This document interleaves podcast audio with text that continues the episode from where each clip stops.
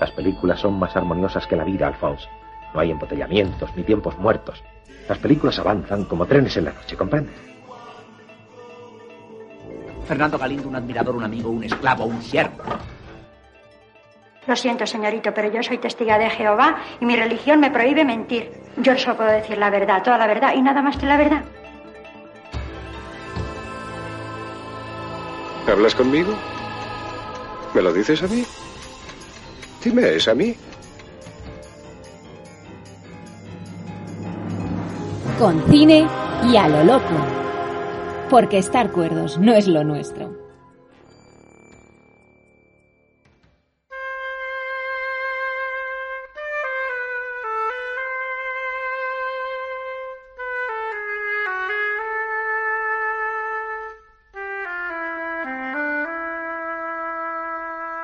En el mundo en el que vive este obrero, los pobres, para subsistir, tienen que robarse entre ellos.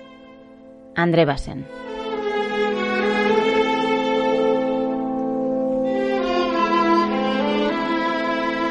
Bienvenidas y bienvenidos todos a un nuevo programa de Concine y a lo loco. Hoy venimos con la película Ladrón de bicicletas de Vittorio De Sica, película icónica del realismo italiano.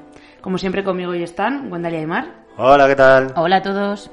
Y bueno, mm, la verdad que creo que era Aymar sobre todo el que ha propuesto la, película y teníamos muchas ganas de, viajar a Italia. Aymar últimamente entre Cinema Paradiso y demás, este esta temporada nos ha llevado mucho a Italia. Me gusta la pasta. ¿Echas de menos ir a Italia? Pues la verdad es que tengo ganas de Solo está una vez, ¿eh? pero... Solo está una vez, pero en las películas son Pero con el cine ha viajado muchas veces. Eso es. Efectivamente, con el caso. No, ya que hicimos un poco de Novel Bach cuando hablamos de Antoine Duanel, pues ahora un poco de neorrealismo italiano, que también es una etapa del cine que hay que mencionar. Así que, pues Ladrón de bicicletas, la, la película de Vittorio Sica de 1948, nos cuenta la historia de Antonio Ricci, un padre de familia que encuentra trabajo como pegador de carteles, pero necesita una bicicleta para realizar el trabajo. Y esa bicicleta que él tenía la había empeñado en su día para conseguir dinero y ahora tienen que empeñar unas sábanas para recuperarla. Y el primer día de trabajo, pues se la roban. el, título es un poco spoiler. Sí, también. sí, algo pasa. Pero si os fijáis, durante toda la película, antes de que antes de que le roben la bicicleta y hay muchos indicios de que te están diciendo que algo va a pasar con la bicicleta. Desde el principio, si os fijáis, hay muchos momentos en los que está la bicicleta como en peligro. Vale. Entonces te están advirtiendo de que algo va a pasar ya. antes de que pase. Sí, Además, sabiendo, sabiendo que Ahora, al final la bicicleta es un poco la alegoría de todo, porque es la herramienta necesaria, ¿no? De que necesita. Entonces, ¿Qué pasa? Que te ponen en ese compromiso de pierde la bicicleta y tiene que recuperarla porque necesita la bicicleta para el trabajo. Si no tiene bicicleta, no tiene trabajo. Si no tiene trabajo, no tiene dinero. Mm, lo de siempre. Hmm. Entonces es muy angustioso. También eh, al final la película es en pocos días, es el fin de semana, hay unas horas. O sea, es como seguimos todo el rato en esa angustia, ¿no? Es una eh, una película como a contrarreloj mm, para ver si puede recuperarla un poco en algunos poner eso es tener la estabilidad que tanto desea no un poco del trabajo el dinero y así poder poder dar a su hijo que comer que el hijo también es muy importante en esta en esta película es quien le digamos le sigue toda la película. O sea... El niño es uno de los más ricos del cine. Es uno de mis niños favoritos. Es que este, estabas gesticulando, pensaba que estabas diciendo que no. ¿qué pasa? Yo y yo digo, es uno de mis niños favoritos. Me, he quedado, me he quedado pensando, pero es su hijo, a ver si no iba a ser el hijo. Es que de repente cuando le ha hecho como no con la cara y digo, ¿cómo que no? sí. si es el hijo, ¿no? es el hijo. de hecho, el hijo a veces parece mucho más responsable que el padre. Es que el, hijo está todo rato imitando al padre. Sí. Es una monada cuando se pone la bufandita, todo eso. Como es como un señor mayor, niño. Sí, efectivamente. Busca en el padre pues como su héroe, así, el reflejo, ¿no? Entonces, la relación esa paterno-filial, pues durante toda la película, que al final incluso es cuando mm, le rompe un poco el... Cuando, bueno, ya me está adelantando. No, pero bueno, sí, sí Cuando eh, Antonio tiene que robar, bueno, decide robar la bicicleta, una bicicleta, y ve como su padre, el que era el héroe, de repente es el villano. Mm. Entonces ahí le rompe un poco las relaciones ahí como un... Sí, le defrauda totalmente, además. Sí, sí, total. Total, total. Yo pues yo no sé si verla así realmente. ¿eh? Yo creo que el niño más lo ve como que es a la desesperanza, o sea, quisiera la desesperación, en plan, yo no creo que piense mal de su padre. No, no piensa mal, pero sí que yo creo que hay un punto en el que le defrauda, como que dice... Yo creo que más preocupación sí. y en plan, no, no hagáis daño a mi padre, que mi padre es mi héroe. Hombre, eso también, claro. Es más, yo no lo veo, fíjate, yo no veo ese enfoque. Yo creo que el niño le entiende perfectamente al padre lo que hace. Mm, no sé yo, ¿eh? Porque yo cuando creo, cuando, cuando porque tenía que haberse cogido el tranvía, bueno, estamos adelantándonos, ¿no? Pero es en el momento en el que le dice, vete a coger el tranvía para que no me veas, ¿no? Le da dinero para que coja el tranvía, claro. no le llega a ver, porque obviamente se avergüenza de lo que va a hacer. Eh, creo que cuando el niño lo ve, lo primero que creo que siente es como, ¿cómo? O sea, como un poco de decepción. Luego, obviamente, pues dice, vale, ya sé por qué lo estás haciendo. Pero sí que creo que hay una pequeña decepción. Al final, imagínate si es una persona que es tu, tu modelo, tu ídolo, tu, tu referente, y de repente ves algo que no eh, que está haciendo que, que no te, no te eh, coincide con lo que debería estar haciendo, lo primero es decepción. Luego ya puede haber estar la comprensión, pero yo creo que el primer punto de decepción sí que lo se ve en su cara. Dice, ¿qué? No me lo puedo creer. Luego, obviamente no puede llegar a entender y, y está al punto de comprensión que para eso es su hijo, que no es que sea cualquier persona. Pero sí, sí, el niño, el niño fantástico. Y todo esto hemos saltado porque estábamos ya hablando del niño. O sea, el niño maravilla. el niño es lo mejor. El niño es lo mejor, la verdad, sí, sí. Como siempre, además, bueno, luego hablaremos igual del actor, pero la selección del niño, como siempre en todas las películas que son los niños maravillosos, pues una selección muy complicada también.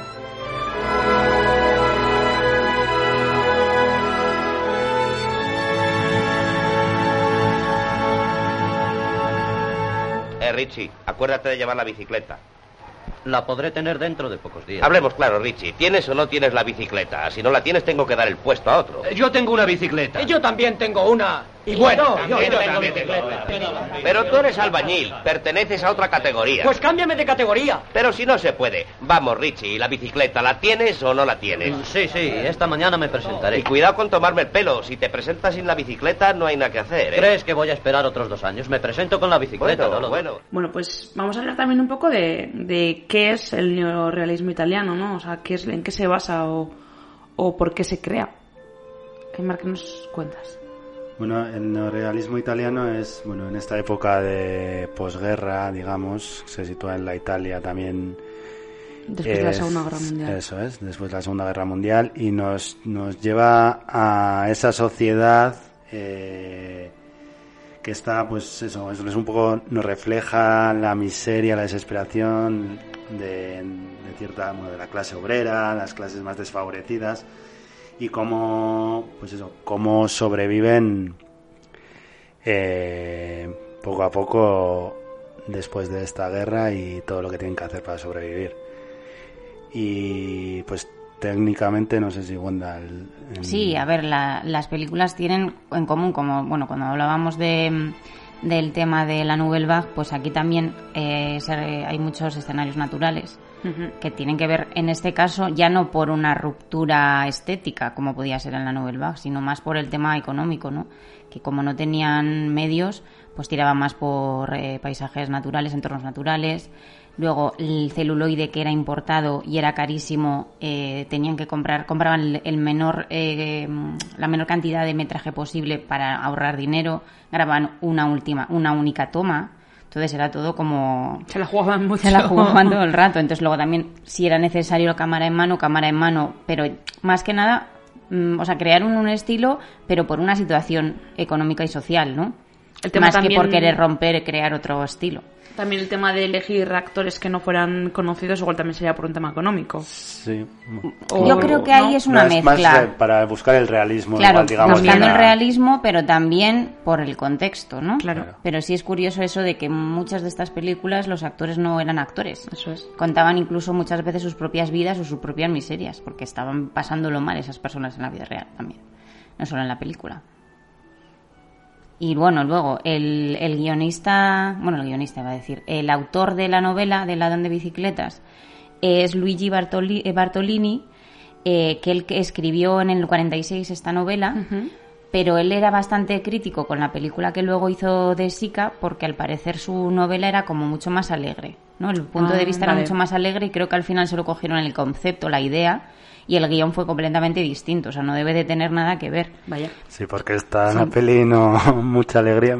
No, Tiene demasiada pero- angustia. No, o sea, que dice, Tiene la, sus- la novela sus es como más picaresco, es más picaresca, más Sí. tom- una visión como más más positiva, pero esto no, claro. Esta película no es lo va de a peor cada vez, ¿no? Sí, la verdad que al- lo que es la alegría, eh, si estáis buscando alegría, no, no veáis ladrón de bicicletas porque no os la va a dar. Pero no sabía, qué curioso. Bueno, es que a veces entra el que escribe el libro, ¿no? Y cómo termina la, las versiones. Sí, a muchas veces es pues en plan, me gusta la idea, pero luego yo voy a hacer lo que me dé la gana, ¿no? Claro, lo Y que muchas tiene. veces los, los autores luego se enfadan, que Claro. pasa muchas veces. Es el riesgo de las adaptaciones. ¡Eso no es Bueno. libro! Mirar a Stephen King con El Resplandor. No Sí, se puede enfadar más. Claro. Por ejemplo. Y bueno, luego también es curioso, así como el rollo anécdota, me ha llamado la atención que el, el hecho de que cuando De Sica estaba buscando eh, ayuda para producir la película, David O. Selznick se, inter- se interesó mucho, pero le dijo que la condición de producir su- la película era que el protagonista fuera Cary Grant. A lo que De Sica dijo que no, ¿no? Porque él quería hacer en una historia más realista, en, en, en torno, en, en Francia, o sea, perdón, en Francia, en Italia. Eh, no, en Estados Unidos al final habría sido otra cosa. o sea, habría sido unos, Sí. unos actos americanos haciendo de, de italianos. O sea, que no, no me gusta nada ese rollo. Y al final, pues la produjo un conde que tenía mucha pasta y aprovechó de Sica con esto y creó su propia productora. Y la productora es, la primera película que produjo fue esta, que se puede ver ahí en los créditos, ¿no? Creo que se llama como Producciones de Sica o algo así. Ah, mira. Producciones de chica. Eso, producciones, no, justamente producciones, sí. Producciones. Y bueno, y los premios que ganó la peli, ¿sabéis que fue la primera película en ganar un Oscar cuando no existía la categoría de película extranjera? Es que eso Es que lo, eso lo es había leído y, como- y no sabía exactamente porque ponía como o, eh, Premio lengua- honorario. honorario Sí. de lengua no, eso, no inglesa. Porque no existía, les, Claro. les gustó tanto en Estados Unidos Que que, les dieron el premio. Y también a Mejor Guión, ganó el Oscar.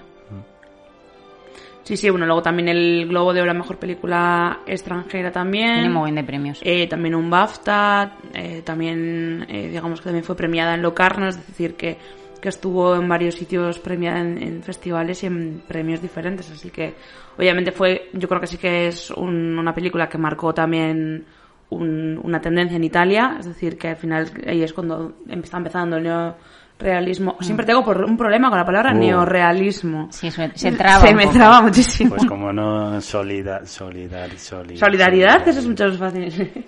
El neorealismo italiano, eh, o sea, es como ahí está empezando, es decir, es eh, al final lo que lo que marca.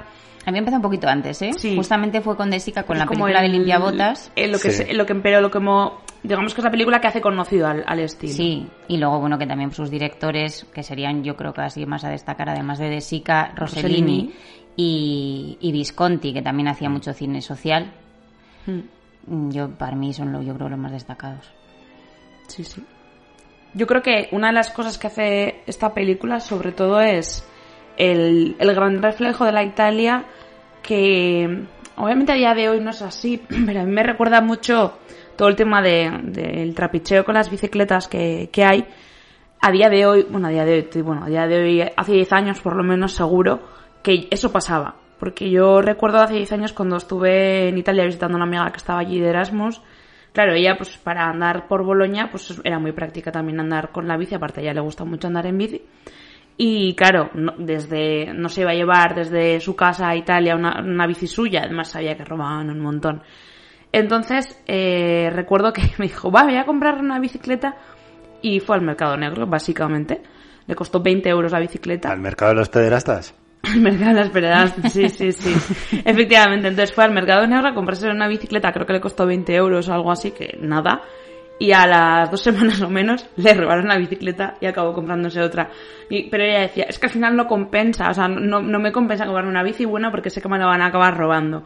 Y cuando veía la película es que me estaba acordando tanto de mi amiga, de ella en Boloña, hace 10 años, en plan, no, no, es que la bicicleta me la van a robar, o sea que, pues compro todo en el normal. mercado negro y... Y se va reciclando. Claro, pero para ella no es un... no es el nivel, eso no es su, su medio de no lo... obvio, la, la gravedad no, no, para ella era, bueno, pues 20 euros no son nada para mí y al final era para ir a la universidad y estábamos hablando Ojalá hubiera sido así en la pelis. Claro. claro. Un, un, juguetillo. pues nada, claro. claro, claro. Bueno, era su método de transporte, pero no era tan, tan, tan de vital importancia era una como... herramienta de trabajo. No era herramienta si no de trabajo. La tienes, no tienes trabajo. Si no tienes trabajo, no tienes dinero. Si no tienes dinero, a dormir debajo del puente. Sí, más o menos. Que por cierto que... Qué dramático. Qué turbia la escena esta, ¿eh? Del, del mercado, el, el pederasta, ¿eh? Ah, sí. Yo esta, la última vez que la vi, digo, venga, pues, ¿por qué no le compras una bicicleta? En vez de, comprar una bicicleta, se va el niño con la bicicleta y ya, paz y ayudas. Ya, pues sí. Huyes de él después de que te compren la bicicleta. Además, en plan, que le quieres regalar un timbre, pero ¿para qué quiere el niño un timbre? Es muy raro, es, muy raro. Es realista. Sí, sí, sí, esa escena. es muy rara. Sí, sí, es como los pederastas del parque, ¿no, Aymar? Eso es. Es que ese niño tan mono pues lo quieren raptar, pero claro. Claro, es que Aymar y a mí nos ha recordado esa escena a, aquí en la plaza de Quintana, cómo se juntan para, para darse, entregar eh, cambios de cromos, ¿no? Ah, sí, sí. Nunca, sí, como en el rastro también. Vale, pues es que les llamamos la plaza de los pederastas. Entonces nos Te cambio el cromo por... Bueno, mete un pitido aquí. Claro, o sea, es que es un poco extraño, ¿no? De repente como los adultos con los niños jugando intercambiando cromos, pues nos ha parecido un poco al igual de extraño la escena de el señor intentando venderle el timbre a, regalarle el timbre al niño. Que además la escena también es muy extraña, porque, bueno, muy extraña, porque es como, por una estás viendo la tensión de, del padre que no encuentra nada el niño por otro lado dices que hace el niño ay pues se va a perder de su padre y luego al final se encuentran todos que es como yo estaba en plan de pero es que no se, muchas va a veces se va a perder no, no se, es que en la película muchas veces como el niño va como bueno cuando parece eso cuando parece que el niño se ha ahogado, en el, río digo ya eso ya también también es que no puede ser peor y ahora coge el hombre y se tira también el del sí, hombre, sí, sí, te deja y se ahoga me, bueno. Hombre ahí hubiera sido ya. ahí hubiera sido muy muy drama bueno, iba a eso también, ¿eh? No va abocada todo el rato a que va a pasar lo peor. Sí, pero ya hubiera sido ya... Yo cuando digo, ay, mamá, que se ha quedado el niño. Y de repente aparece ahí, tan pizpireto. Míralo, cabrón. Pero es eso, es que en, muchas escenas parece que el niño siempre se va a perder o que no va a aparecer, ¿no? O que no sabemos de dónde va a acabar. que el niño es más tonto de lo listo que es. Sí, sí, sí. Sí, sí, sí. sí, sí. es que más, más espabilado que el padre. Es así. Y luego el niño, o sea, hay, entiendo que trabaja en esa gasolinera. O sea, es que era curioso que el niño tenía trabajo y el padre no. Ya. Sí. Hombre, obviamente a un niño pues seguramente le pagaría muchísimo menos que a un se supone, cuando empieza la película y están un montón de gente buscando trabajo, que están como en la cola del paro, por así decirlo, eh, se supone que es como que hay ciertos trabajos dirigidos a ciertas personas con ciertas eh, em, eh, digamos, especialidades. O sea, lo que está especializado cada uno, la, la fuerte de trabajo va dirigida a esa persona. Entonces, acordaros que él dice que no tiene bicicleta, que está rota. Sí, sí, sí, sí. Y entonces hay un montón de gente ahí que dice, yo tengo una bicicleta, tengo una bicicleta. Y dice, ya, pero es que vosotros no tenéis esta cualificación o esta especialización. Entonces, no sé cómo funcionaría mm, para que un trabajo que realmente no debía tener cualificación, resulta que los tienen, eh, no sé, está catalogado así en la, en la historia. Sí, es un poco, es un poco raro ese momento. Luego también se supone que es como un trabajo público, porque es lo que... Eso es, es que es, es público municipal. Es municipal. Entonces ahí entiendo que, que lo que están haciendo, digamos que es, es como el trabajo de, de lo público, bueno, una eh, oposición un poco extraña, ¿no? De hacer cola y decir yo tengo esto, yo tengo lo otro. Es un poco extraña esa escena de, cómo conseguir trabajo. También hay que pensar que estamos hablando de, la Italia del hambre, ¿no? De la Italia después de la Segunda Guerra Mundial, en el que todo el mundo necesitaba un trabajo porque nadie lo tenía. O sea, es que al final la guerra había destruido el país. Entonces, claro, es un poco un trabajo público extraño, ¿no? En el que obviamente a día de hoy se nos haría muy raro también que te obliguen a tener la herramienta de trabajo para trabajar, ¿no? A día de hoy hemos llegado a un punto en el que eso no es, no es necesario. Igual... tienes que poner la bici para ser rider? Ah, cierto. Ajá. Ya, pero no es un trabajo público. Ya, bueno, eso sí. Por ejemplo, si Público no, pero... Sí. O sea, no sé, si eres funcionario, creo que no tendrás que poner tú el ordenador. Por ejemplo. Supongo que no. no, o sea, me refiero a trabajo público. Yo no estamos hablando de trabajos precarios. Se supone que este es un trabajo de calidad Eh, público, ¿no? El que ha conseguido el protagonista y tiene que poner él su herramienta de trabajo. Y además, cuando va y le dicen, oye, que me la han robado, le han dicho, ah, búscate la vida y, y búscala tú, ¿no? No te dicen, no te preocupes, eh, ya vamos a conseguir algo. No, no, le dicen. Te lo cubre el seguro. Te lo cubre el seguro, eso es. no, no, te dicen, búscate la vida. O sea, yo creo que sí, eh, en un trabajo público, no estoy hablando de un trabajo precario como pueda ser eh, otros tipos de trabajos que igual sí te pidan la herramienta, pero en un público, si a ti se te avería o tienes algún problema con tu herramienta de trabajo, te la cambian y no hay ningún problema.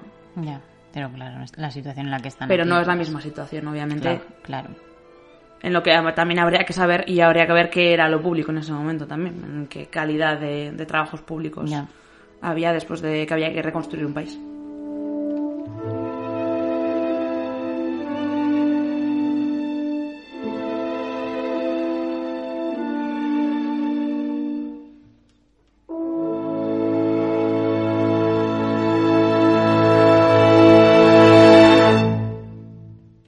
Director de Ladrón de Bicicletas es Vittorio De Sica, como ya hemos comentado, que es, él fue el que inició este movimiento, que también lo hemos dicho anteriormente con la película de Limpia Botas, y la verdad es que tiene muchas pelis icónicas. Aparte del libro de Limpiabotas que hemos comentado, pues está la de Milagros Milán, Milagros en Milán, eh, la de dos mujeres, ¿la conocéis? Que es la de Sofía Loren.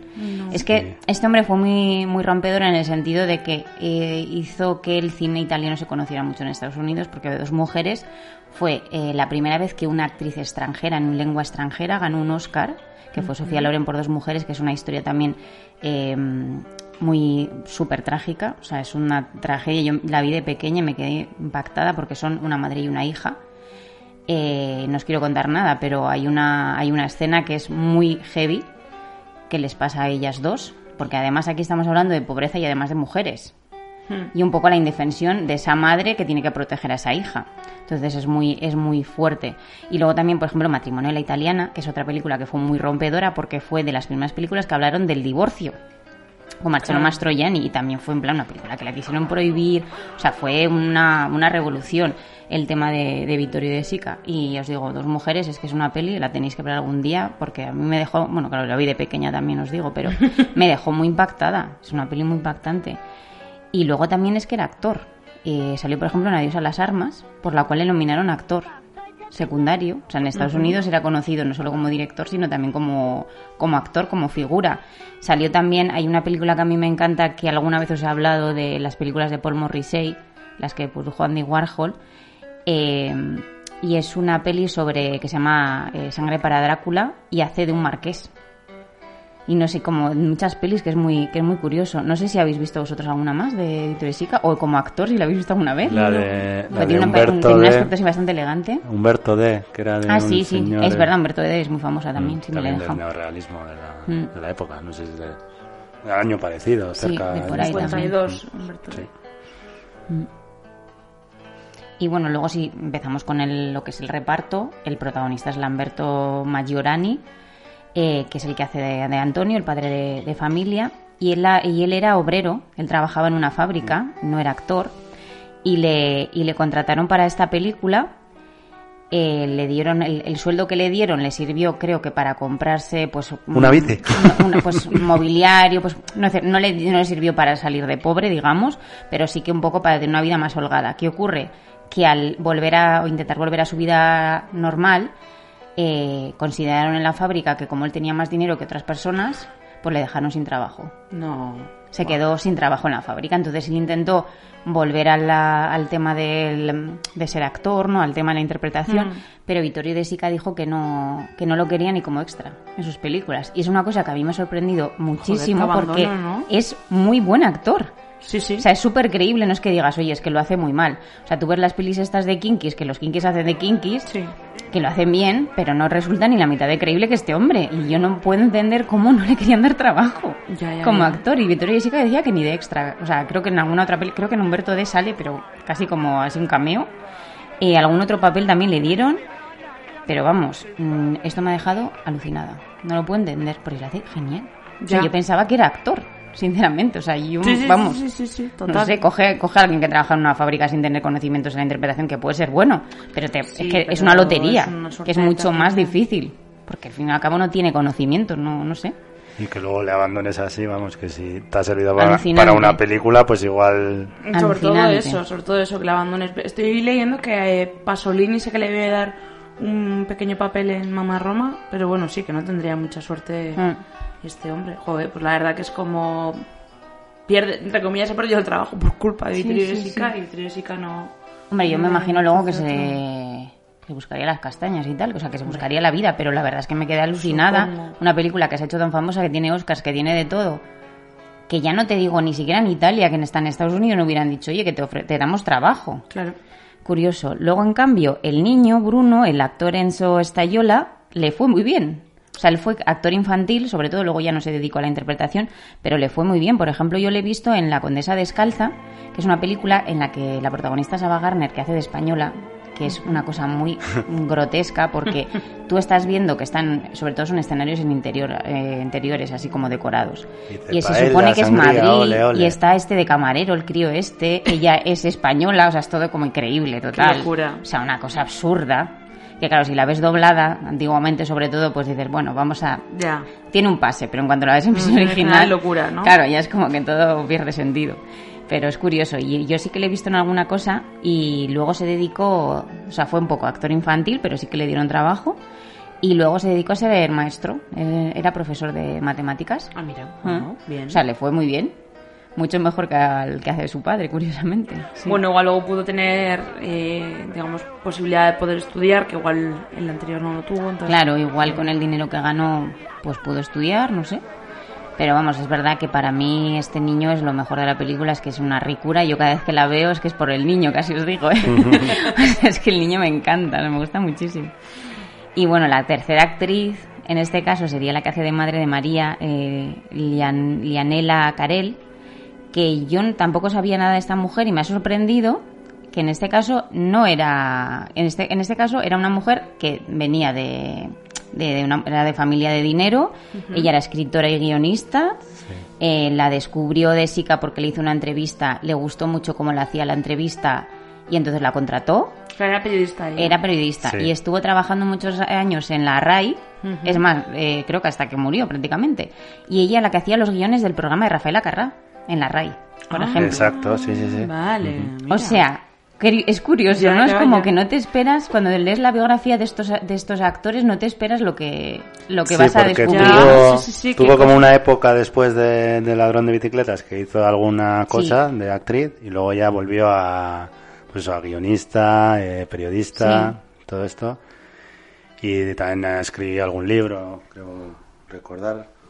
Pero que es como que no te lo esperas. Esperas que también sea como una pobre, una pobre diabla la verdad que las, las, historias, las tres historias de estos tres protagonistas es como bastante dispares lo, que de, los actores, ¿eh? Claro, es curioso eso de coger a actores al azar. Al final, bueno, en ninguno era actor, claro. O sea, realmente es verdad que ninguno, era actor. Pues sí, sí, que la verdad que, que historias muy, muy diferentes y, y cada uno terminó diferente, claro. Sí. no terminó haciendo los guiones de Rafaela Guerra. Fantástico. ¡Hola, Rafaela! Hola,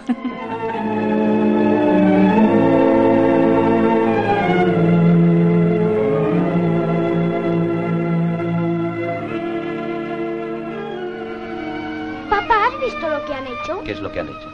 Una bolladura. Quizá ya la tenía antes. No la tenía. Esto es un golpe que le han dado. Fíjate cómo las tratan. Yo les hubiera dicho que me pagaran la reparación. ¿Quieres estarte callado? Sí, me callo, pero se lo hubiera dicho. ¿Estará pronto la gorra, María? Sí. ¿Qué me has puesto aquí? Tortilla. Ah. Déjame verte. Mm, qué bien te sientes. ¿Estoy guapo? Pareces un policía. Eh. Bueno, y esta película creo que tiene como bastantes escenas a destacar, pero vamos a ir viendo cuáles son vuestras favoritas. Wendell, ¿tú por, a dónde nos llevas a comer? A mí la que más me gusta es la del restaurante. Es mi favorita, el, el momento es en el que dice vamos a desconectar de nuestra realidad, vamos a... ese padre, eh, Antonio, decide regalarle a su hijo Bruno eh, una comida, por así decirlo, llevarse al restaurante. el tener una vida... Sí, con vino, tener una vida normal, el, porque ve al niño que, lo está arrastrando que a esa situación que el crío da mucha pena, ¿no? Porque de alguna manera incluso en ese momento en el que le pide disculpas, ¿no? Después de que lo ha tratado tan mal. Entonces cuando le lleva al, al restaurante que hacen ahí las paces y intenta pues eso, mm, desconectar y es tan bonita, ¿no? Esa, esa, escena en la que están un poco soñando, ¿no? De pues lo que habría cobrado si no hubiera no hubieran robado la bicicleta y luego es un momento en el que piden de comer, ¿no? Y están ellos en la mesa en la que no saben cómo va a ser su futuro y en la mesa de atrás están una familia adinerada que encima hay un niño repelente que todo el rato se gira para, para chulearse en plan de mira la comida que yo tengo, tú te estás muriendo de hambre. ¿No? Pero luego cuando al niño, cuando a Bruno le sirven el pan con mozzarella, pues también como hace ese gesto, ¿no? De mira, yo también, yo también tengo comida, ¿no? Yo también estoy comiendo como tú. Entonces me, me gusta mucho, me gusta, me gusta muchísimo esa escena, ¿verdad? Sí, además cuando se ponen a hacer cuentas le dice, ay, como cuenta tú, empieza... Eso, a mí me encanta, y cuando está con el lápiz en, en, las servilletas, que es, que es para comérselos. ¿eh? Yo en esa escena pienso en la madre, que también se merecería estar ahí. La verdad que es lo que, lo que pensé, sí. ¿no? Porque era como, jo, ellos dos... Claro, pero tiene un bebé... 800 claro, libras. Ya, bueno, pero yo, yo tengo sí, que yo pienso en la madre. Sí, la madre tiene esa cara además también tan, tan de buena. Porque la, la, madre es una sufridora. Mejor, o sea, sí. como... Y uno tiene que... Bueno, también, mira, y otra que me pero gusta mucho, que es la de la vidente. La, bueno, vidente, medium, adivinadora. Es esa cosa, ¿no? Lo mismo, ¿no? Como es como de agarrarse a la, a la hasta la última esperanza, que es ir a la, a la adivinadora esta, la Porque medium. la adivinó a no sé quién, no sé cuántos. Como le, me ha claro, dicho que tenía, ibas a encontrar trabajo. Y, y, y la gente que hay esperando, que lleva horas ahí, ¿no? También que dices la desesperanza to- Sí, absoluta, ¿no? Sí, sí, sí, es esperanza de, han de, robado. de que todo dependa de lo que me diga esa señora. Es, fuerte, ¿eh? Bueno, también es cierto que en parte, ¿no? Cuando le- Cuando le dice a él, cuando él ya va también a la desesperada justo después de esta escena del restaurante, y le dice o la encuentras hoy la bicicleta o no la vas a encontrar nunca, ¿no? Y bueno, es que es Es un baño de cierto. realidad. En realidad es cierto, porque nada más salir de allí aparece el ladrón. O sea que algo de, de adivinadora sí que debe tener la mujer. Sí, pero también yo creo que también eso como un No poco baño de realidad, ¿no? En plan de, muévete, o quédate aquí, entender. vete a O la buscarla. encuentras enseguida o Sí, no esa escena también cuando le cuando persigue al ladrón que luego o- como que la acusa, le está acusando falsamente y La se le ponen todos todo en contra Ay, y se meten en la en la casa a ver dónde está la bicicleta. Y hay como un como un mueble Mire ¿no? debajo que es lo que había que cama, estaba como tapado y Era una rueda una rueda es sí, una rueda sí, una rueda y ahí, ahí dices tú ay pues está ahí te Y da como, yo ah, seguro que está ahí ¿no? Yo también cuando lo veo digo, ay, está la bici. No, es una rueda de una. Son unos sinvergüenzas todos los, Pobre. de los vecinos del barrio y tal de- del ladrón, pero también es verdad que están intentando sobrevivir. O sea, es el pobre que roba al pobre, Es ¿no? una Es- cubierta Sí, de claro, eso de es, es que es, es desesperante, todos están, todos están robando por necesidad, vamos. Y esta, eh, mira, esto lo que os comentaba antes, sí que esta Mire, escena también mire, en de la serie de mire, Master of None si de. Netflix, la de Mm. Aziz Ansari, hay un capítulo en el, la segunda temporada, el primero, que él está en Italia, en este Ay. caso es en Módena, que hace un homenaje a esta película eh, del ladrón de bicicletas y en este caso le roban el móvil. testigo. Le roban el móvil y también hay un niño que está con él porque bueno, se había sacado una foto con un famoso, no sé qué, entonces está el niño, ay, que quiero, mi, quiero el móvil porque quieren la ¿Quiere foto. momento, Y está con él y, y le persiguen a uno diciendo, es Ah, él el que me ha robado, Sí. es la misma escena, no o sea, la, clavan prácticamente. Luego tiene su toque de humor porque es eh, de comedia y tal. Es posible que se haya Pero es la, la, ¿Estás la seguro escena es clavada, o sea, acusa, va donde, a donde el ladrón y le dicen, aquí. pero ¿tienes pruebas? No, tal. Escúchame. Y es la misma escena, ¿eh? No, ese capítulo está, está muy... Sí, eso sí, está bueno. Es un homenaje muy bonito, verdad, esa serie es muy bonita y, o sea, muy chula. Y ese capítulo, que además es, Pierden también es en blanco y negro y todo, los es en Italia también. Pero pudo siendo, verle la pues, cara. No, sí, le vi mientras tal, pero- escapaba. Sí, es un viaje De que. No, me Está dio muy tiempo de verle. Sí, de hecho porque- la sí, nueva tercera pero- temporada. Sí, esa no la he visto. He empezado a ver yo. Porque Había gente. Sí, rompe un había. poco. Y no sí, rompe la todo porque de- es la historia sobre todo la de su amiga. Yo creo que también que rompe un poco nombre, por la polémica que hubo con él. ¿Y qué Ya. puede hacer el Bueno, eh, me El- vi el especial que tenía él de comedia después de esto. Y salva los muebles, la verdad. pero bueno. Creo que la han- a él la han, la han medio perdonado, ¿no? Como a Luis y que. Hombre, es que lo de Luis sí que ya era difer- Eso era diferente. diferente, claro. Sí, También los casos de lo que se le Sí, por acusaban eso. Era diferente. a Lo de... Pero sí, a este como que le han perdonado un poco. Y ya hizo un especial y todo. Sí. Sí, sí, pero la- esta tercera temporada se centra en la historia de su amiga que, que es lesbiana que No pudo intenta verle. Bueno, pues la no relación tiene nadie tiene que con, lo conozca. con su ¿Qué novia. puedo hacer? Está bastante bien. Quizá tenga razón, pero le faltan las Y entonces tu escena favorita era si esa, por ¿no hay más? es Pues esa es una de ellas, luego la otra también lo la he comentado antes porque era lo que es el final, digamos, en el momento en que está entre el bien y el mal, ¿no? El padre, que es robo, no robo, además da como varias vueltas, ¿no? Mira, gira a ver cómo está, si la bicicleta está sola, ¿no? Le manda al niño, eh, no tienes no, para que no le vea, pues al tranvía y tal, y luego cuando, cuando le pilla, pues todo, todo el drama que hemos comentado antes, que se cae un poco ahí el padre el padre modélico y luego hay que es que, que estamos sufriendo todos y el niño llorando y al final todos lloramos ahí. Todo muy triste. Ay Dios.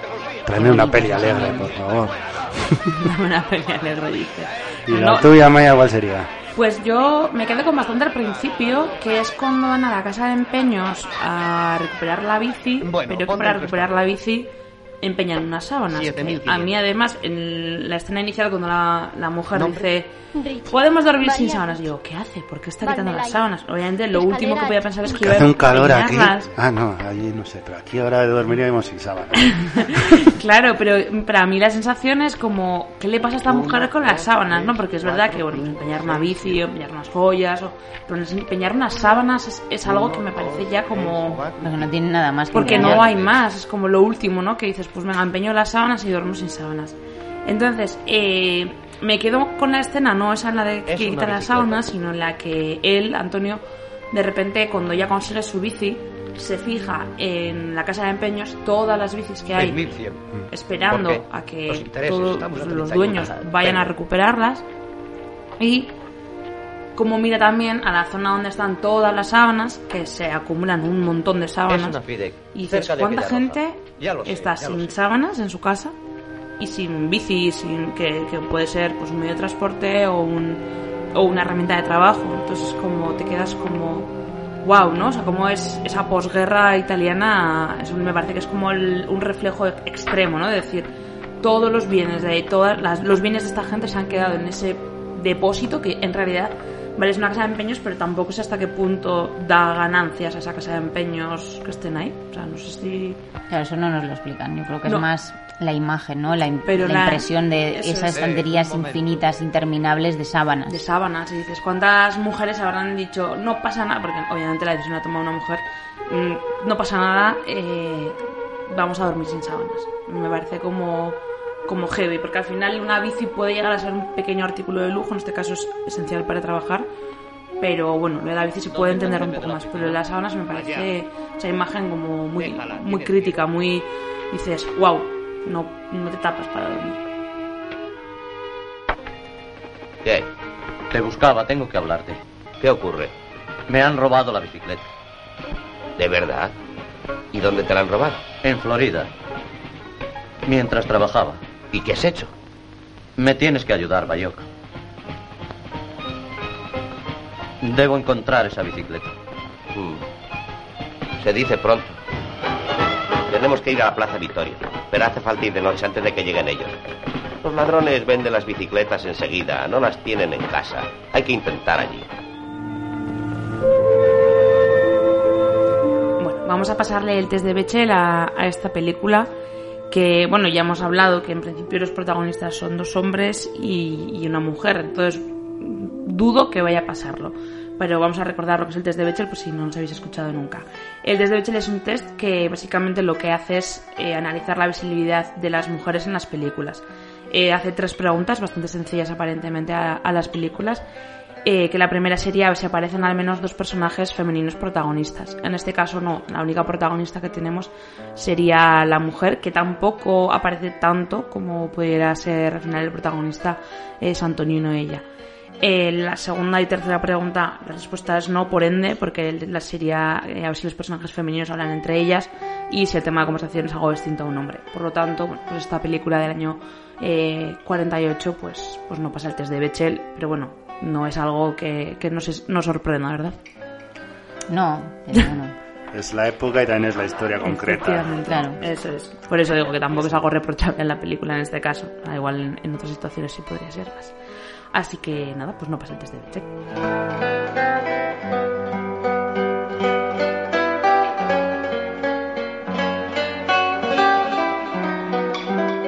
Estamos terminando el programa, pero no, antes de terminar, como siempre, un pequeño fuera de carta a ver qué traéis hoy, qué recomendáis. Pues yo traigo Arroz Amargo de Giuseppe De Santis del año 49, que también está rodada, bueno, es una película también de, neorealismo italiano, es la película del neorealismo italiano de De Santis y está rodada también en escenarios naturales, y va sobre unas trabajadoras que, trabajan en el campo, en una plantación de, arroz, y fue la película que le hizo eh, saltar a la fama a Silvana Mangano, que se convirtió en un icono sexual, porque claro, sale ahí con unos shorts, hay metidas, la, están todas las mujeres metidas en el arrozal, ahí en el agua, entonces es como la película que la catapultó y la convirtió en un sexy symbol. Bueno, pues ahí tenemos. Pues yo me voy a Roberto Rossellini, Europa 51 con Ingrid Bergman también, de protagonista, de un matrimonio estadounidense que en Italia pues eh, el, el hijo se suicida, o sea, es otro dramón, y la, la madre se dedica pues a ayudar a las personas más indefensas, casi rollo, rollo una santa y tal. Nada, pues otro dramón del neorealismo italiano. Eh, como curiosidad, no sé si recordaréis, esta película la dije yo para hacer en el último con virus y a lo loco que no llegamos a hacer porque ya abrieron las compuertas y se nos olvidó esto. y esa la, ah, íbamos a... era, pendiente. era una de las que había elegido yo. Así que como no llegamos a hacer ese programa, lo ponemos ahora. Recomendada. Pues, nada, muy bien. Check. Perfecto. Pues haya quedado. Pues yo también me voy a, Italia, pero a una película más actual. Eh, se estrenó en 2019 en Italia, que sería Martin Eden, que también cuenta la historia, eh, otra historia de pobreza, la verdad, porque digamos que es de pobreza, pero cómo llega a manipular a poder serlo incluso rico, ¿no? Porque Martin Eden en principio es un, chico humilde de, de, un pueblo que se gana la vida como marinero, pero eh, poquito a poco, como manipulando a la gente y acercándose a la gente de manera bastante extraña, se hace muy, muy, muy conocido. Entonces es una película que también como él acaba abandonando todo su pasado anterior, lo quiere como dejar atrás. Y es una película bastante, bastante curiosa. De hecho, Aymar y yo la vimos juntas en, eh, eh, la vimos juntos en el cine. Y digamos que además ha sido bastante premiada. En Venecia ganó la película de mejor actor. Eh, luego en los premios de cine europeo estuvo también nominada y demás. Y bueno, ha sido una película que, en el último año, así entre pandemia, porque se estrenó en 2020, pues ha tenido su éxito.